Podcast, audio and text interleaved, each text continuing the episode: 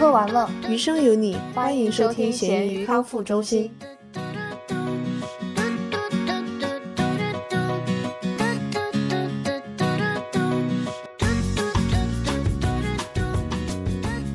大家好，我是童年自娱自乐的大米。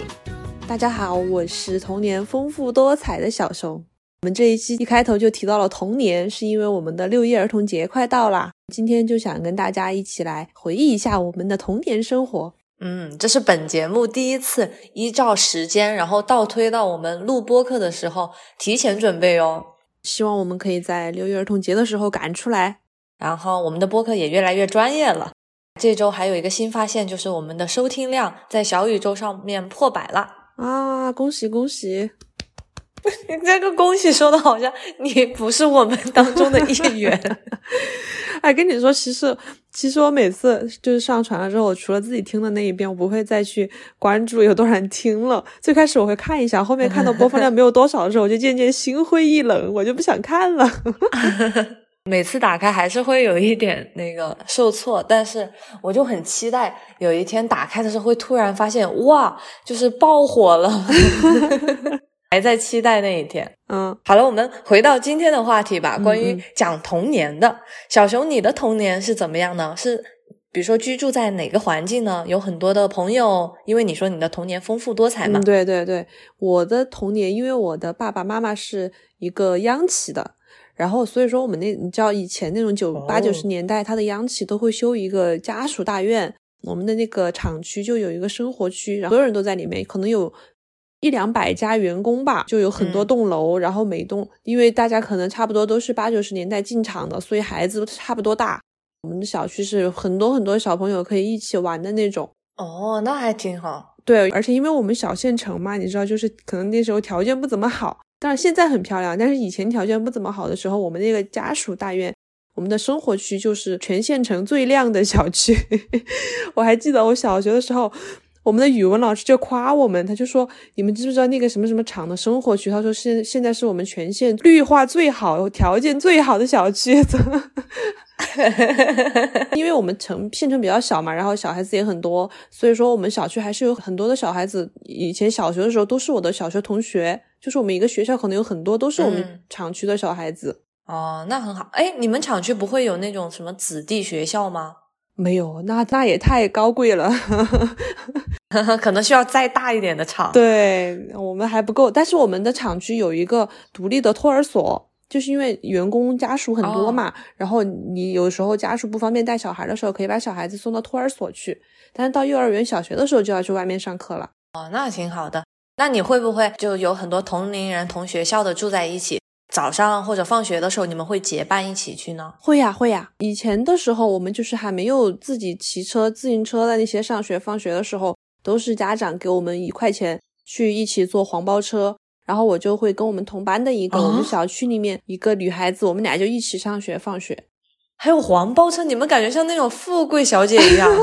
哎，真的，以前那个黄包车都是人力的，就最开始最最老的时候它是人力的，然后后面渐渐的变成了三轮车，就是你可以踩的那种三轮车，现在已经没了。就到后面它就变成了电动的，就越来越高级。你们那个离学校很远吗？还要坐这种车？嗯，也不算很远。按照现在的想法来看的话，可能就三公里的样子。但是你对小孩子来说还是很难走的呀。我的印象中，从家里去我的小学或者幼儿园的那个路都好远，但我以前都是纯走过去的，从来没想过坐什么黄包车，那种小小的公交车都没坐过。哎，但那你家长会放心吗？让你一个人去那么远的地方？我奶奶有时候会来接我，我在印象中，哇，真的，其实这样说出来有点像那种小学课文。但我小时候对于那个下雨天的印象就是，我的头上会有一把墨绿色的伞，就是我和我奶奶，她会，你懂吗？就用嗯肩膀那种紧贴着我，帮我撑起伞。我还记得小时候最开始我到奶奶的腋下那个高度，然后后来就慢慢的长，然后我奶奶还到现在都还会经常感叹，就说这个猪儿长这么大了，这个猪儿。你们是住的什么小区？因为据我所知，你爸妈也是属于那种国企吧？这个也算不？你们没有那种家属小区吗？对我妈算，我爸当时还是个私有的企业。哦，但我们确实住的都是我爸妈单位附近的房子，嗯，或者都可能都是单位建的，我不太清楚。我最开始是在我妈的一个单位楼里面住的，好像大部分都是她同一个公司的人。嗯，我觉得很奇怪的是。我好像从小都没有跟我同完全同龄的人，应该不是我的性格问题吧？但是 我现在回想起我的童年，呃，按理说住在一个就是比较其乐融融的社区，但没有特别多的人跟我玩儿。哦，大概到小学的时候，刚上小学就搬到我爸那边的员工楼那边，然后离他们的单位超级近，大概就两分钟。我我现在想起来，我爸每天上班好爽，就 早上起床就直接去就好了。当时印象深刻的就不是关于和朋友玩了，因为这个方便，我经常上了学之后会先去找我爸玩一会儿。我就是，所以从小跟我爸培养了比较好的关系。哦，你都没有找你的同龄人玩是吗？还是别人都不想找你玩了？没有，我真的不是一个没有人玩的。就有时候放学，比如说刚出校门的时候嘛，大家会结伴走，但走到后面就发现没有人往我那边走了。哦，可能我们住的不是那种最你们那种最豪华的小区。哦，就是说你们那栋楼可能没有太多跟你同龄的小孩子。对，很奇怪，我有时候会甚至会去什么叔叔阿姨家里玩，但是感觉就见不到小孩子。就连稍微年龄相差几岁的那种都没有，很奇怪。嗯，哎，我觉得还是有一点可惜，因为我们我记得我们厂区嘛就很大，你知道小孩子很多，然后我们现在都是感觉还有一种同根生的感觉在里面。虽然说现在长大了，可能很多人都没见了，不记得他长什么样子了，然后小时候可能很小很小的在一起玩。但是你知道，现在说起来的话，也觉得哦，我们以前是一个小区出来的，一个厂出来的，一个一个大院出来的，这样就还是有一种亲切感在里面。嗯，那你们现在还会有一个微信群什么之类的吗？哎，我有哎，因为我们当时就是爸妈是一个厂区，然后他们以前也是一个学校的，就是因为那个学校可能就 当时还是包分配的嘛，他们毕业的时候 就把有些同学都分配到一个厂里去了，爸妈他们就是那个厂就很多同学。也有几家关系特别好的，就是我们从小就在一起玩，加上我有五个孩子，我们是关系超级好，基本上每周都在一起玩。我们现在都还有一个微信群，就是时不时的会稍微问候一下呀，怎么怎么的。那很好，那所以你们平时的娱乐方式就会是大家一起玩游戏，就面对面的是吧？对，但是我们那个时候，哎呀，面对面的。不像现在的小孩子，他有很多就是电子游戏啊，或者那种比较高级一点的游戏可以玩嘛。我们当时经常去捉迷藏，然后就追人、抓鬼，就跑步的那种，就满大院儿。因为我们那个小区真的还挺大的，它中间有一个很大的中心花园，专门给小孩子玩的，有一个很大的池塘，然后中间还有什么花草坪啊那种，然后还有娱乐设施，然后我们就经常在里面翻上翻下的，就大家一起那种体力活动。就不像现在的那种脑力活动，对 对对，小时候会比较野一点，在那个年代可能。所以我觉得我们当时真的是还是挺幸运的，感谢爸妈进了一个好厂，给了我给了我们一个快乐的童年。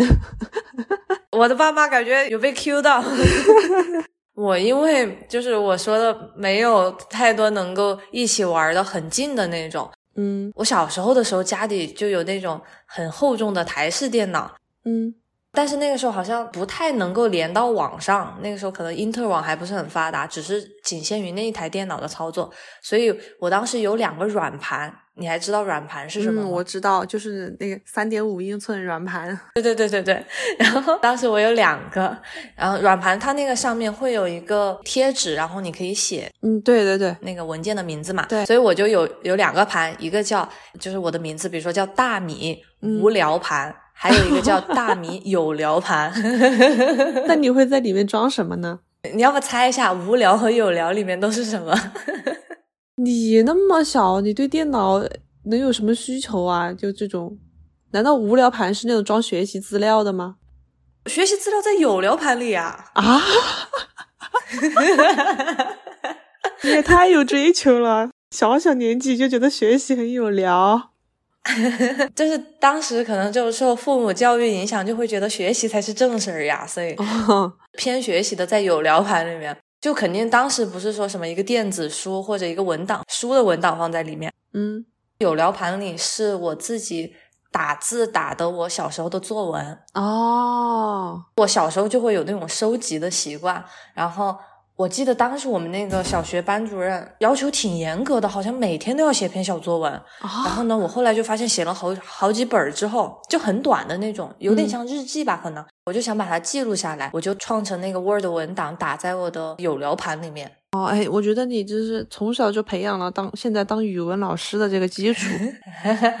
但后来那个盘，那两个盘我都不知道现在去哪里了，可能都没了。所以我打了半天。还是没有保留下我珍贵的资料，哎，好可惜啊！那你无聊盘里面装的是啥呀？无聊盘里装的是游戏，游戏不是电脑自带的吗？所以就是不一样的那种游戏，我都不知道那个游戏的来源是哪里，呃，也不确定我是不是我爸给我山寨搞的。我就记得其中的一个游戏是射箭，它就是那个屏幕上会有，比如说一排气球这样升起来，然后一个人他拿着箭是在最右边。你要控制鼠标，看什么时候放那个箭，你才能射到最多的气球。因为它射的箭的话，它是一个从上往下是倾斜的，不是平着的一个箭。嗯，所以你要尽量多的射到更多的气球，而且它那个气球随着难度的增加，它那个速度呀，然后包括特效会不一样。我记得最比较后面的关有一个很漂亮的是，你射它是一个偏透明的气球，射了之后会有蝴蝶飞出来，就特别好看。哎，你现在还能找到这个游戏吗？我没有试过，我待会儿可以搜一下。如果 有其他听众们，你们也玩过这个游戏，可以告诉我。嗯，说到游戏，我小时候真的是，就像我现在这么喜欢打游戏，我觉得都是我爸带的。我小时候，呃，真的就从很小的时候，上没上小学我都不记得了，因为我们家有那个小霸王，是那个山寨的红白机，就山寨的任天堂那个。啊啊啊啊！这个小霸王是我出生之前都有了，然后我爸当时就是一个沉迷游戏的男青年，当时他是全全场唯一一个拥有小霸王的男青年，然后就有很多那种男员工都会到我家来打游戏，打个通宵那种。后来我出生了之后，我爸就开始带我打小霸王，就打那种坦克大战啊，还有雪人兄弟呀，就就各种各样的游戏嘛，就带我玩。后面有了电脑之后，他还会带我玩泡泡糖，玩其他的那种电脑的游戏。啊，这就是我的游戏启蒙老师。那你会邀请你的小伙伴到家里来一起玩吗？我的小伙伴肯定来过的，但是我现在没有印象了。我印象最深的就是我爸，因为他比较方便，而且他自己也很想玩，我们俩就经常一起玩。那为我提供了一个解题思路，我就很怕我以后有了孩子之后，我又想玩游戏的时候怎么办？我又怕不能给他树立好的榜样，应该多读读书。但其实跟孩子一起玩的话，也是他的童年陪他成长的一个。对啊，对啊，你只要没有沉迷嘛。我当时也是有规定的，每天可能就最多玩一两个小时那种。你要是玩太久了，肯定不行。这个也是一个教育方法的问题嘛。对对对，其实我爸妈他们也会带我玩游戏，但不是传统意义的游戏，而是去打麻将啊。不会把你教坏吗？但不是说就带我去赌博，我不能上场。其实好像川渝这边吧，一个大人工作上的联络感情方式也是去周末打打麻将。对对对。然后我就记得他们周末会去，但因为我又是独生子女，然后也没有那种邻居刚好有适龄的孩子嘛，所以我就被他们带着一起去别人家里玩。就也很无聊的话，我就会坐在我爸妈身边看他们怎么打麻将、斗地主，然后慢慢的学会了。哦，但是那他打麻将，其他人没有带小孩去吗？对，也很奇怪，我就觉得，难道真的是我不合群吗？就感觉其他的小孩都有自己要做的事情，要不就自己能在家里玩，对呀，要不就找别人去玩去了。可能真的对我爸比较黏吧，就我爸妈去哪儿，基本上都会带着我。记得我爸妈也是喜欢打麻将的，就是我刚跟你说的，有几家人关系很好嘛，可能还有另外几家人，他们就经常一起打麻将。但是就是大家都会把小孩子带上，然后我们就会到那家人的那个孩子的那个房间里去玩。其他大人就在外面打麻将。我去过别人家里，就比如说那个主人家里，一般还是会有小孩。但我印象中，嗯，现在印象中的两个小孩都是男生，然后其中有一个比较大，就一般也不怎么跟我说话。哦，他已经就是高中，我可能还在小学、初中这个样子。还有一家的话，其实那个男孩子跟我年龄是差不多的，但是你知道，有时候就男女生，哪怕他们的年龄差不多，那个心智的发展有时候不一样，兴趣也不一样。好像也跟他有点聊不来，哎呀，可能真的是我性格问题吧。我我就更喜欢成熟的坐在我爸的后面，然后帮他看一下打麻将。哎，那你的现在的技术应该很好吧？打麻将？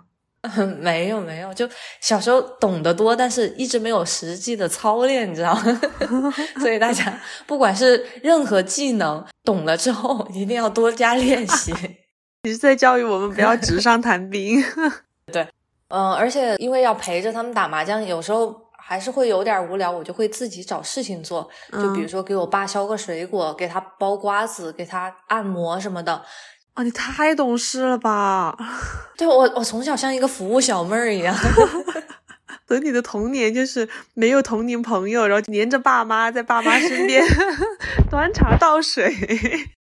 对，童年开始为社会人做准备，但我当时自己还有点乐在其中的感觉。因为一般来说，其他的家长看到你这样子会夸奖你嘛，然后我就会很得意，然后干的越发起劲儿。我真的 好适合去上班呀！你就是那种现在资本家最喜欢的类型，夸一夸你，你就干的非常的起劲儿。对对对，充满干劲儿。那你是不是小时候都没有玩过像什么？嗯，删卡片呀，玩弹珠啊，那种玩泥巴呀、捉虫啊，那些那些小游戏，基本上没有。你说到删卡片和弹珠的话，会有印象，好像就是同班的那种，嗯，好像大部分还是男孩子，他们会会玩这个，我好像没有参与过。然后女孩子的话，有时候好像大家会一起画画，就是在学校里面，嗯，就只有就限于学校活动。对呀，然后就去端茶送水了。我感觉聊不下去了。今天感觉像回忆我的悲惨童年。哎，那你们小学班上没有那种就是跳绳儿的吗？就是课间的时候大家都会去跳绳儿。哎，一根橡皮筋，两个人站在那里可以把它哦皮筋儿，嗯，可以把它崩开的那种。我也玩过，所以你你很那个厉害是吗？我也不是很厉害吧，我就是基础的都会一点，但现在肯定都忘了。以前反正就是大家下课了就会去玩那种跳皮筋儿啊、跳绳啊，然后还有就踢毽子啊这些活动。跳皮筋我会一点点，但我皮筋到后面会有内卷，你知道吗？他们对对对，就是越跳越高，越跳越难，我就也 hold 不住。对对对，以前还有比赛的那种，就是最低就从脚踝开始，然后慢慢往上，看谁往里面能跳进去。嗯嗯嗯，对对对，所以皮筋儿也是我短暂接触过的。像踢毽子的话，因为毽子很多是鸡毛毽子嘛，就所以我就不参加了，就扼杀了我的另外一个活动。但是它有那种后面有那种，就中间一个铁圈圈，然后旁边是那种塑料丝丝的，而且五颜六色，挺好看的那种。对对对，有，但我觉得当时好像更多是鸡毛针做的。嗯。就在你懂吧？那种曲线里面，鸡毛比较更容易得到一些。嗯，哎，那你回家的话，你爸妈不会陪你玩这些小小孩子的游戏吗？没有，我爸妈不玩游戏的。我基本上很多游戏是我自己摸索，或者我有一个呃，就我姑妈的孩子，算表哥还是堂哥呀？就是他会带我玩一些，但他大我八岁，所以他有时候玩的游戏太高级了。呃，一个很印印象深刻的是，他当时会玩那个《剑侠情缘》那个游戏哦。他还在我的电脑上，他自己带光盘过来，在我家的电脑上玩了一会儿。但嗯，好像我当时有点理解不动，就是打不过，然后也没有继续下去了。但觉得很酷。哎，那你小时候有没有看他玩过《仙剑奇侠传》？没有，我唯一记得的就是《剑侠情缘》。嗯嗯嗯嗯，《剑侠情缘》，我们现在大家可能都知道的只有那个《剑侠情缘》网络版三了吧？哦，那就是剑三是吗？嗯，就是剑王三。哦，原来他们是一系列的呀，我没有把他们联系起来耶。他们我也不知道，但是他们都叫《剑侠情缘》。你的童年如果没有游戏的话，你爸妈有没有给你买什么玩具呀？这些呀？玩具的话。好像也没有耶，你是说哪种玩具啊？可以一个人玩的吗？对呀，我小时候我爸妈是给我买过，呃，我记忆最深的是一套乐高，然后还有就是一套那个多多米诺骨牌，就是我最喜欢的两个玩具，我经常可以一个人在地上玩很久。我没有哎，那乐高它不是现在这种，就是你拼好了之后就拼好了，就是一个完整的那种。它是有很多的小颗粒和不同形状的，你可以自己想拼成什么形状就拼成什么形状。我就经常在地上建房子，然后修车呀这种。哎呀，怪不得你画画这么好，就是有那种创作艺术细胞。我小时候就没有这种玩具，我现在真的想不出我有任何的那种手工的玩具。你可以给你以后的孩子考虑上了。对我小时候，我想想，比如说我回到家之后嘛，嗯，我会偷偷玩一下电脑，就是那个射箭游戏什么的，或者在我的有聊盘上面再记录一下。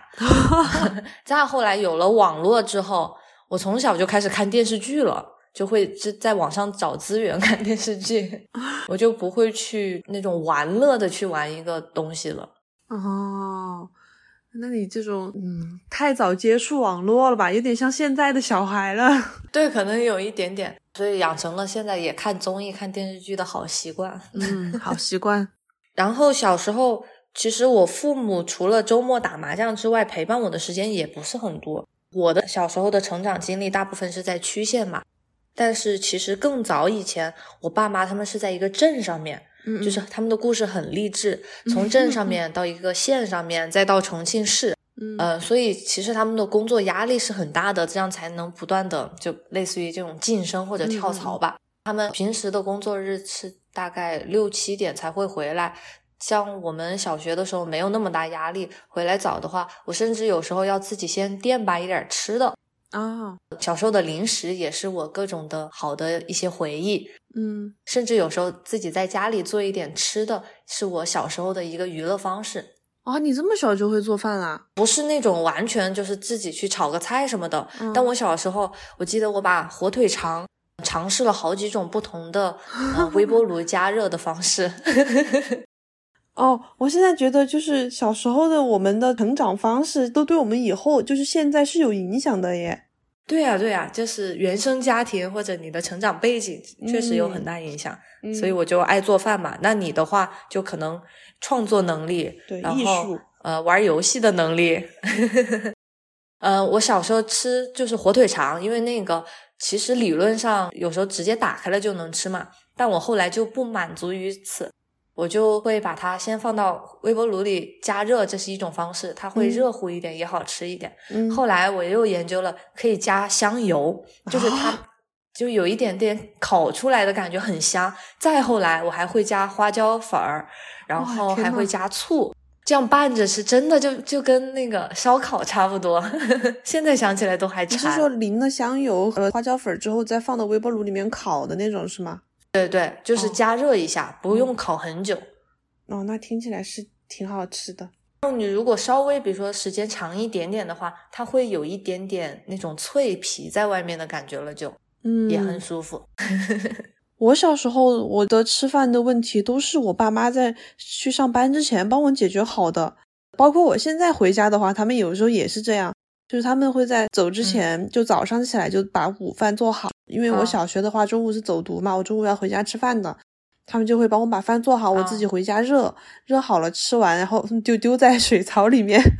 我是个很懒的人，然后我又 去睡觉，然后去睡午觉，然后去上课了。就是我现在他们都会这样，有时候我早上起来晚了，他们就会留早饭在桌子上，然后他们就出去散步了，然后我自己早上起来吃。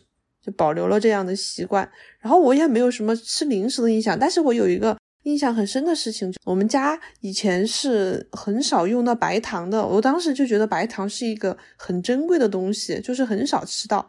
然后我们家的白糖是放在一个以前装那个雀巢咖啡的那个大罐子里面，一个玻璃罐子，罐子被他们放在那个碗柜的最上面。后面我就会悄悄地爬到 灶台上面去把那个罐子拿下来，然后拿那个勺子舀白糖吃。他就是不让小孩子吃太多糖吧？我觉得，嗯，我觉得应该是这个原因，就不因为现在想来也不是很贵的东西，所以他们不会给你买那种已经带了甜味的零食，是吗？比如说像巧克力球呀，或者饼干之类的。嗯，我好像还真的很少，小时候还很少吃零食，但现在我妈很喜欢吃零食，我不知道为啥，我觉得她有点双标，她怎么这样对我？然后我小时候每天都会喝高乐高，我觉得这是也是一个很有童年回忆的东西，因为我每天都要喝奶，然后我觉得光喝奶太难喝了，然后我就必须要喝高乐高。我从小高乐高每次出了新的口味，我都会去尝试，但是我最喜欢的还是经典的那个巧克力的味道。然后我记得还有水蜜桃味，有香蕉味，就是各种各样的。你小时候有喝过吗？我喝过高乐高，但我一直以为只有巧克力味，所以当你说到其他味道的时候，我就惊了。啊，以前人家还打广告的，就是什么水蜜桃啊、香蕉啊。我记得印象最深的就是这两个。然后我记得水蜜桃味的很难喝啊，我还以为它比较就是有逻辑呢。因为香蕉，我感觉香蕉类的饮品除了香蕉牛奶之外，其他很难做好吃。它就是香蕉牛奶呀，因为它是加到牛奶里面的嘛，你不能光喝高乐高呀。哦，我我小时候喝那个巧克力高乐高，我就光喝啊，没想到啊，没想到。对，小时候好像挺多那种饮料粉粉的，就因为不像现在奶茶店这么多。对对对，我还记得除了高乐高，还有什么果珍、酸梅汤。对对，果珍也有，对对对，都很好喝。果珍也是一个很有回忆的东西。果珍好像也有什么桃子味儿。嗯，对对对。哎，你爸妈会不会让你吃方便面呀？小时候不鼓励。嗯，我们家也是。我就小时候觉得每次吃方便面就跟过节一样的。真的就不是什么很贵的东西，但是他们不让我吃，然后每次吃都是那种 需要奖励我的时候，导致我小时候就特别渴望被奖励，就想吃方便面。那就好好的努力学习吗？应该有吧。对我对方便面的印象是，也是我奶奶当时方便面除了觉得不健康之外。感觉也是算一个比较新奇的玩意儿，嗯，我就记得我和我奶奶会把那个方便面的调料包，就是还是有点固体的那种，就是因为它的油浸住了，她会拿一个筷子这样抠一点和我分着吃。主要是因为是奶奶和我做这件事情，我就觉得有点迷惑操作。我觉得这是不是你们家的遗传习惯呀？就是这种调料你都直接吃是吧？我们家就是爱吃，爱研究，琢磨一下，爱直接吃。那你从小的话就不会太多自己想去做点什么吃的是吗？哎，是的，我从小没有那种就是能想主动去做菜的欲望。就是关系好的一家人，有一家的小孩子是我叫他姐姐嘛，然后他是特别会做饭的，属于那种别人家的孩子。我妈就经常说：“哎，你看人家又在家里给他妈下面啦，又给他妈煎鸡蛋啦，怎么怎么的，在家里帮忙嘛。”然后就会骂我，顺带指责我的那种。然后我当时就特别厌烦，每次看到他我都烦。你为什么要在家给你妈做饭？导致我在家挨骂。你最开始说这个故事的时候，我还以为你要说，所以你经常去他家蹭饭，你就不用自己做了。结果是这样一个结局。这就是我小时候对那种做饭产生抵触的原因。好，找到理由了，可以。那你小时候除了在家里吃饭吃一些小零食，你放学之后呢？我觉得好像和同学朋友一起放学回家的路上，大家总会一起嗯去小卖部呀，或者是那种小吃摊买点吃的。嗯，是，但是我小时候我就是被家长教育的太严厉了，就是特别听话，那种街边的东西我不太敢吃，我总觉得会拉肚子。就我现在也有一种这样的想法，就感觉不太干净。但是我很想吃，很想，我其实有偷偷吃过。但最恐怖的就是，我还记得很深刻，就是我有一次中午，因为我要回家吃饭嘛，当时我是我外婆在这边带我。当时我就偷偷跟那个我刚刚说同小区同班的那个女孩子，我们俩去买了两串豆皮吃了，然后回家了之后，不知道是有味道还是我嘴没擦干净，我外婆就发现了，她发现了就跟我爸妈说了，然后我爸妈当天就把我骂了一顿，然后后面我就不敢吃了。绝对是嘴没擦干净，那个时候又没有口香糖，也可能是我那天中午可能吃不太下，然后就被发现了，在外面吃独食。那你小时候会有零花钱吗？哦，我有啊，因为他们要留钱给我坐黄包车嘛，在那个鞋架上面会有一个小兜兜，然后我爸妈会在里面塞很多的一块钱，我每天出门需要什么我就拿，我就可以自己拿，他们反正没了他们就会装。反正是自己自觉嘛，嗯，可以按需取。我也是类似的，但我不是做为了坐黄包车，我是 呃小时候我爸妈 工作忙的话，他们会让我早上去买包子吃。那个包子现在在重庆都还挺有名的，在南平的那个珊珊瑚村的玲珑小包。哦，没听过，你没听过吗？没有哎，超有名的。我不是主城区的人，我比较土。你去你去看一下了，嗯，反正前两年的时候那个店还在，不知道现在还在不在。他那个小时候的包子，我记得是一块钱三个，嗯，它分鲜肉和酱肉馅儿的。然后我就会买那个鲜肉馅儿的，因为它里面鲜肉相当于是一个丸子在里面，我把那个丸子直接扔了就行了。酱肉的话，它那个是剁碎的，我每次把那个肉抠出来要抠很久。哦，对对对，我想起来了，你高中的时候吃包子也不吃馅儿。对，我就挑食嘛，我不吃那个肥肉，所以嗯，外面的一般普通的包猪肉包子，我都会把馅儿都扔了。那你吃那种素菜包子你会扔吗？就是粉丝白菜的那种？不会呀，我主要是因为嫌弃肥肉那个有点，就是生理上有点恶心，所以我不吃。哦，但他们家没有素菜包子，只有猪肉，就就鲜肉或者酱肉的，其实是好吃的，只是我刚好不吃那个。然后呢，每天就一块钱嘛。我妈也是，她她会在一个凳子里面，呃，凳子打开里面有个抽屉，会放一叠一块钱。我有时候放了学之后，我想吃东西嘛，但我我爸妈没有给我那种固定的零花钱的习惯，所以我会早上有时候省着不吃那一块钱，晚上留到花那一块钱。那你们那个学校旁边有什么零食啊？一块钱能买到的？小时候一块钱能买到零食好多。很多那种袋装的零食都是五毛钱一包，所以你可以买两包啊。你说的是辣条那种吗？对呀对呀，你以为要很高级的零食吗？我以为你跟我一样吃那种新鲜的，就是那种麻辣烫啊，那种串儿啊 那种。对对对，我马上要说到那个新鲜的，呃，麻辣烫我倒没有，我小时候好像没那么喜欢吃辣的，但是有一个烧烤摊，那个油炸摊特别好吃，它会炸年糕，你吃过炸年糕吗？哦，吃过吃过，好吃的。如果听众们没有吃过，一定要去吃，真的太好吃了。就是一块片状的年糕，嗯，大概是像一个芭蕉扇的那样的形状。你炸了之后呢，它中间会鼓泡泡起来，对对对对。然后泡泡的表层的话就会比较脆，然后甚至于有一点点破开。最后你一定要撒上精华的那个辣椒粉和盐，还有花椒面之类的撒在上面。然后你吃的时候又脆，里面又是黏黏的，好香呀！天呐，是的，是的。哎呀，说到口水都要流了。啊，对对对，然后那个年糕就是一块钱一个，呃，那种炸的。还有另外一个年糕是烧烤摊的，就是烤了之后最后撒一点，嗯，吃出来也有一点脆脆黏黏的感觉，都挺好吃的。现在还能吃到吗？现在烧烤的话应该能吃到，去那种夜市嘛，大排档或者烧烤摊应该能，但炸的我好像很少见到哎。嗯，我也是。那你小时候是不是就不会吃这种路边的烧烤摊？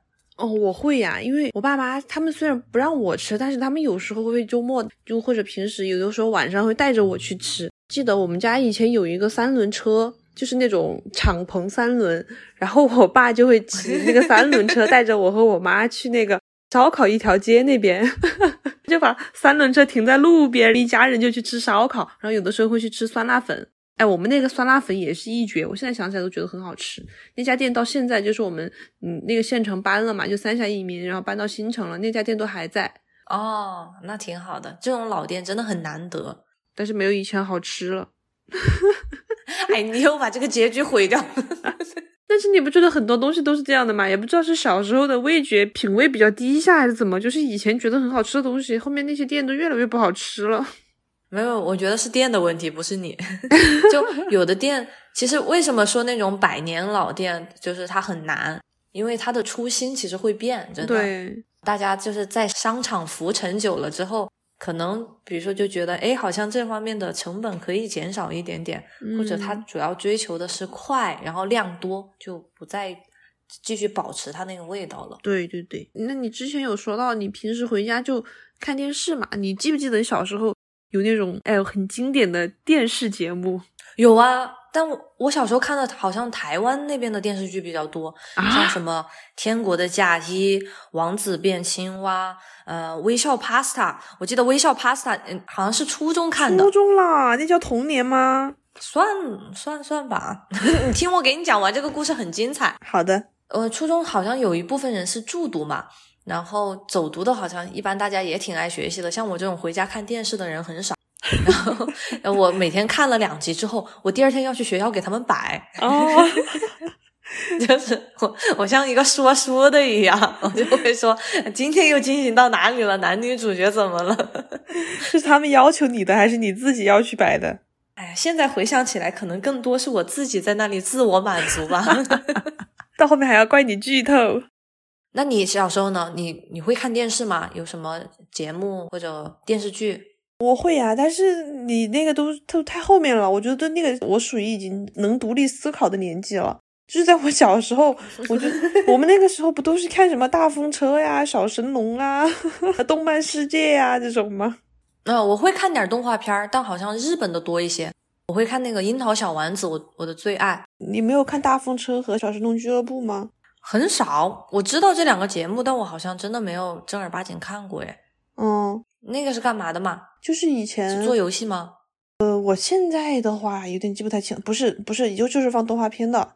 但是放的什么动画片，我现在都不太记得了。嗯，我还记得好像是五点钟的时候是动画城，然后六点钟的时候是大风车，晚上八点钟的时候是动漫世界。动漫世界是菊萍姐姐主持的，感觉你能把一个台看完是吗？啊，都是中央一台呀，没有就就是他，很照顾小孩子。我那个时候觉得，哎，是中央一台吗？中央一台六点钟不应该放大风车吧？六点钟不都要放新闻联？七点钟都要放新闻联播了。哎，是这样吧？好像有个少儿频道吧？少儿频道是后来才出现的吧？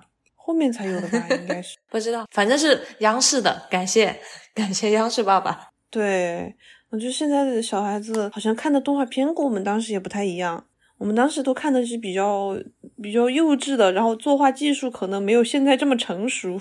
呃，现在的话，因为像网络发展的话，我觉得就像我们上期讲综艺的时候说到，现在大家很少会守着电视去等那个节目的播出了。对，可以在网上随时随地的都看到，而且是各个国家的风格的都有。嗯，我就记得我小时候那个动漫世界，它会放一些美国的动漫。我印象最深的是有一个动漫叫《麻辣女孩》，我觉得那个动漫很好。我记得我去年都还找来看了一下。还有一个是那个一头是猫一头是狗的一个动漫，你看过没有？没有，是干嘛呀？他们俩 感觉很奇怪这个设定。就是那种美国经典动漫，每一集都是那种有一些小故事，然后最后解决了，就是那样的，好像是这样吧。那个动物它它是一半是一个猫的头和猫的身子，另一半是一个狗的头和狗的身子。你不觉得很恐怖吗？哎，我推荐你看一下，我觉得还挺可爱的。不要，我就觉得会有点可怕吧，像个怪物一样。我不知道你的身边你观察到的小孩子，但我这边学生的话，他们好像课外嗯刷动漫的都少了一些，更多的就喜欢看短视频了，在抖音啊或者是 YouTube 上面。我以为你会说他们都去下象棋、冲浪，就是你上次面试的时候。那三个小孩子，我跟你说，那个学校是特别精英的小孩子，我觉得是算比较少数吧。我平时生活中观察到的，大多数还是喜欢玩手机。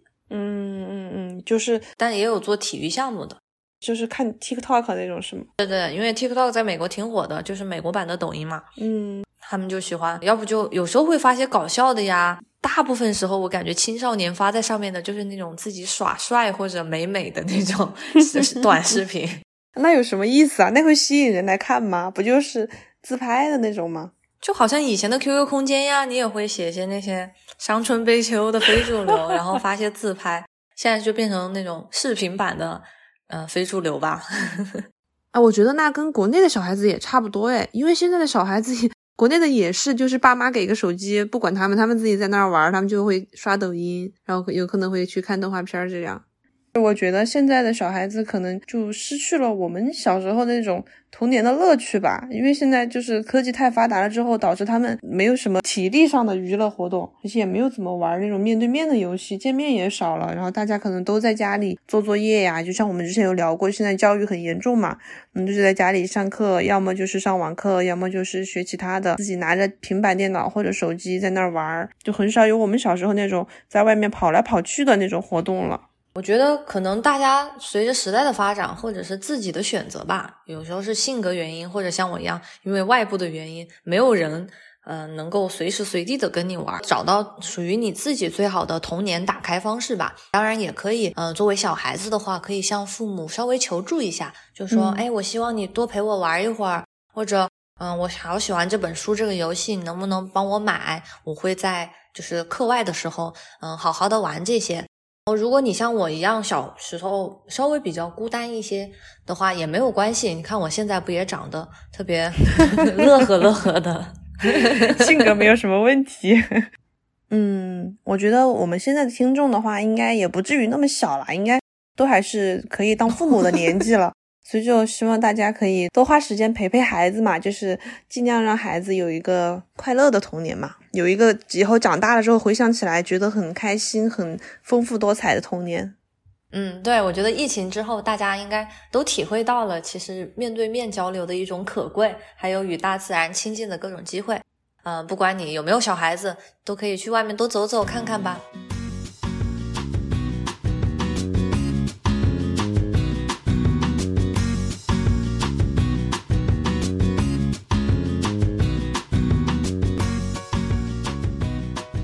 下面就是我们本周的食材环节，然后我们这一周是吃杨梅。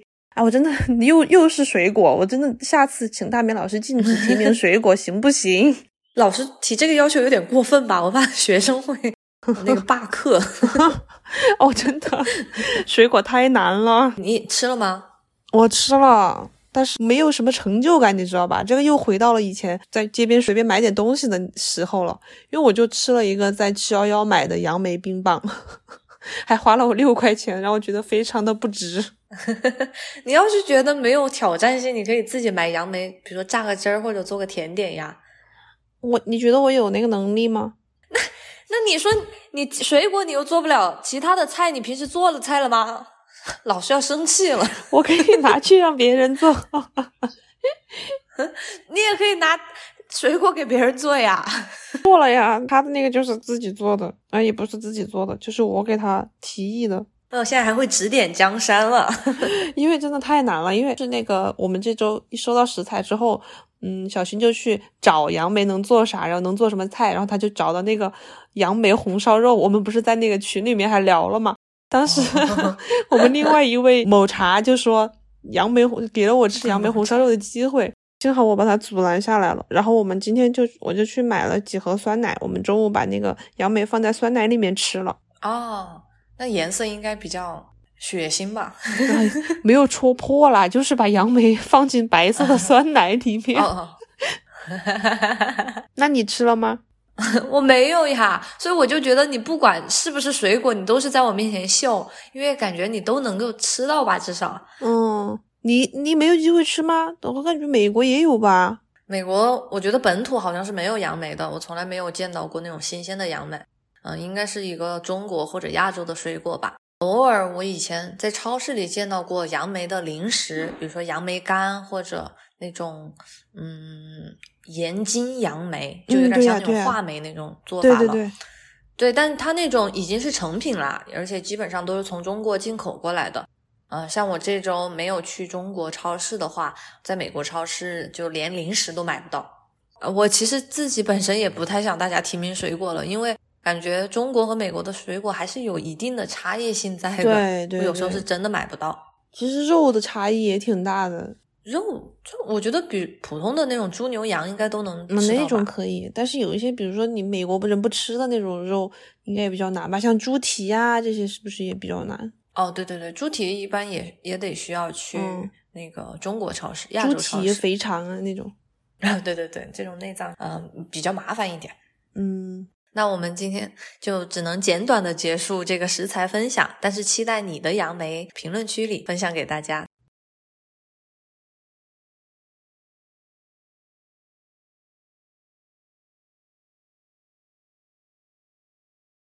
嗯，下面就是我们每周的新鲜事挑战环节。这周有什么新奇的体验吗？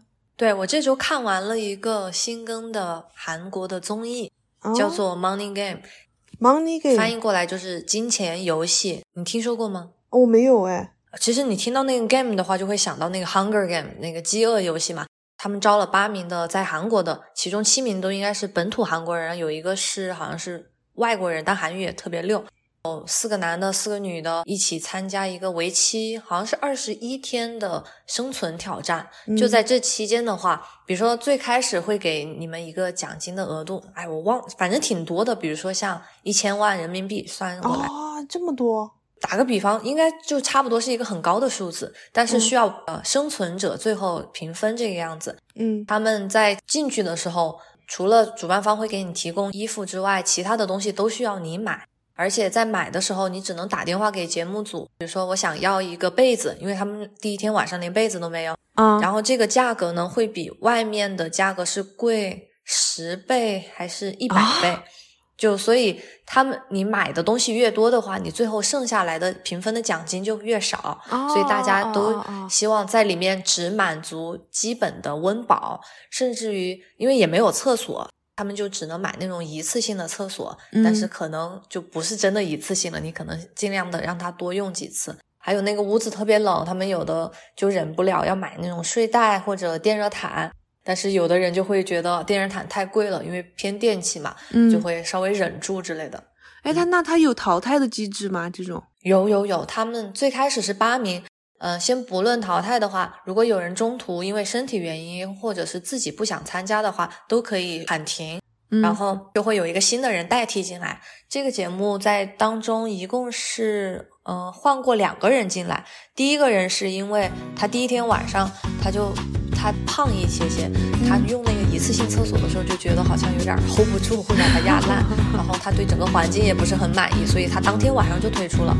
后来来了一个女生，但那个女生她有一些精神上的问题，所以她后来你懂吧？就其实这种游戏挺考验人性的，就到最后大家会争夺一些资源或者是制定一些规则的时候呢，就触发了他的情绪的不稳定。最后在医生的建议下，他就自愿退出了，然后换了另外一个女生进来。其他的人基本上，哦，除了后面还有一个人自愿退出，然后进了一个新的人，基本上大部分的人都是从头到尾的，呃，直到他们被淘汰。在进入到第八天的时候呢，他们每天晚上可以投票，就是把一个你不想留在这里评分奖金的人把他投出去。哦，利用一个规则，就是你如果出现平票的状态。进行二次投票，再平票的话，两个人就直接走。所以，反正其中有一个女的，她挺有计策的。就我们先不论她那个，大家觉得她应不应该用计策，还是反正最后成效了。就是他们第一天，他伙同其他的人把两个稍微就是连普通观众看来都犯了一些错误的那两个人淘汰了。嗯。呃，那后面的结局呢，我就不给大家剧透了，因为我怕如果呃听到我前面的介绍有一些很心动的小伙伴呢，你可以去 B 站搜索，我觉得应该现在好像有两个 UP 主他们都在做翻译，然后也已经啊更新完了，所以你们也可以去看一看。嗯，行行行，我觉得听前面的话讲的还是挺有意思的，有一种感觉这个很考验人性哎，就是勾心斗角的感觉。对对对，其实有很多类似的电影，嗯，不一定是因为参加一个游戏，而是真的，比如说到一个末日的环境了，嗯，然后，嗯，大家可能困在一个小屋子里，需要那个时候人性就暴露出来了。推荐给大家有机会去看看吧。那小熊，你这个星期做了什么新鲜事儿呢？我这周的新鲜事，我要蹭一下小新的热度，就是我们俩一起自制了螺蛳粉，就是完全从零开始自制的。因为之前小新答应要做螺蛳粉给我吃嘛，然后我们俩就去我在 B 站上面找了一个 UP 主，他是那种专门做那种街边小吃揭秘的，就是配方揭秘的，然后他就教大家怎么做螺蛳粉。我们昨天下午去嗯水产市场，然后找真的找到了做螺蛳粉用的那种石螺，因为它不是用田螺，它是用石螺做的，然后我们就买了两斤石螺回来，然后今天。昨天晚上小新就洗好了，然后今天就开始正式制作，就跟着那个跟那个 UP 主的介绍，因为他用到的东西还是很多的，有很多是我们本地买不到的东西。然后之前也做了很多准备，就在网上买了很多食材呀，像酸芋苗啊、酸笋啊这些东西都是重庆没有的。反正我觉得制作过程真的很复杂，就是你要用到很多很多的东西，像什么红腐乳啊，然后有。有酸笋啊，酸芋苗，然后小米椒，嗯，泡椒不记得了，反正很多。最后炖了一个多小时的汤，然后就哦，我觉得成品太成功了，真的超级成功。我觉得你回国了之后有机会可以尝试一下，因为我真的，我不是去年去了柳州嘛，在柳州吃了螺蛳粉，回来之后我就在重庆，虽然也有吧，但是就没有吃过那种味道了，它就跟本地的不一样。今天吃了我就觉得哇，它真的就是柳州的味道。但是唯一的缺点就是家里现在太臭了，就感觉跟公共厕所一样的。那你们那个汤，你们肯定不是做的一顿的份吧？嗯，就是呃，我们食材是相较于那个 UP 主是少了很多，最后做出来反正就两个人吃一顿。最后你们一共大概花了多长时间呢？啊，那就很长了。你要从准备材料、从网上买快递开始算的话，那就很长很长。但是从今天 开始算的话，就是加上昨天晚上他还有洗螺丝、剪屁股，然后泡水涂沙的那个环节嘛。今天下午是基本上从两点多钟一直搞到了七点多钟，就真的很花时间，对，也很花精力。但是幸好是真的很好吃，我觉得那个味道真的太正了。而且就因为是自己做嘛，你就可以想放多少放多少，可以放很多的腐竹和木耳丝、花生啊什么的。对，配料可以多一些，粉儿也可以多点儿。哎，这我吃太饱了，今天真的是感觉就是我这辈子都没吃这么饱过，裤子都拉不上了。那你们以后还会再尝试吗？我觉得会的。我觉得你回来的话，有机会我们可以尝试一下，去你家做。啊，别吧，我怕人家举报我。为什么在家里搞公共厕所？真的很臭。因为我们今天下楼的时候把垃圾扔掉了嘛，然后。那个垃圾桶在楼下大门外面，然后我们出去溜了个弯儿，然后回来的时候就觉得走到楼下都是那个味道，就觉得已经散发到整个小区了。嗯，所以在重庆的某小区，如果你这一周闻到了一个很臭的味道，被发现了行踪。嗯，我们今天的做的过程其实有录视频，到时候看，嗯，如果有上传 B 站的话，我也会分享到我的 B 站动态的。耶，快点快点，你不要再拖延了，快点给我发！我的拖延症要被把大米老师逼疯了。有一个忠实的 B 站粉丝每天都在等你好吗？那个新疆视频还没传出来吧？手机都换了还没有传出来，我觉得要废了。下一个冬天都要到了，你上一个冬天的事情还没？对对对，要要跟大家说一下，我今年的一月份去新疆出差，然后见到了大雪，当时拍了很多视频，想剪一个 vlog，但是到现在都没有剪出来。好的，我一定会尽快的。那我们今天聊到了很多关于童年的趣事儿，或者一些大米孤单的伤心事儿啊，又是我的伤心事儿。我我们希望你在听的时候，也可以在评论区想一想，怎么分享给我们你小时候的一些趣事儿，是不是跟大米一样有一个悲惨童年，会但是最后还是有一个幸福人生呢？还是像小熊一样一路顺风顺水？我也不算顺风顺水吧，就是比较丰富啦。我觉得应该八零后、九零后、零零后，我们每个时代经历的童年都是不一样的。也希望有同年龄段的你，可以在评论区分享给我们，你那个时候的童年是什么样子的。这几十年来，整个中国和网络时代都发展的特别快，所以，嗯，确实会有不同的差别。所以大家一定要多多分享出来，我们都很感兴趣知道你们的故事。嗯，期待能看到你们的留言。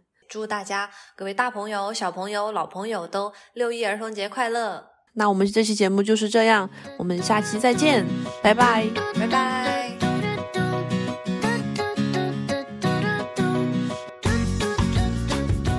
大家如果对我们的节目有什么建议，欢迎在评论区告诉我们，也可以来微博和 B 站关注大米爷，是椰子的椰哦。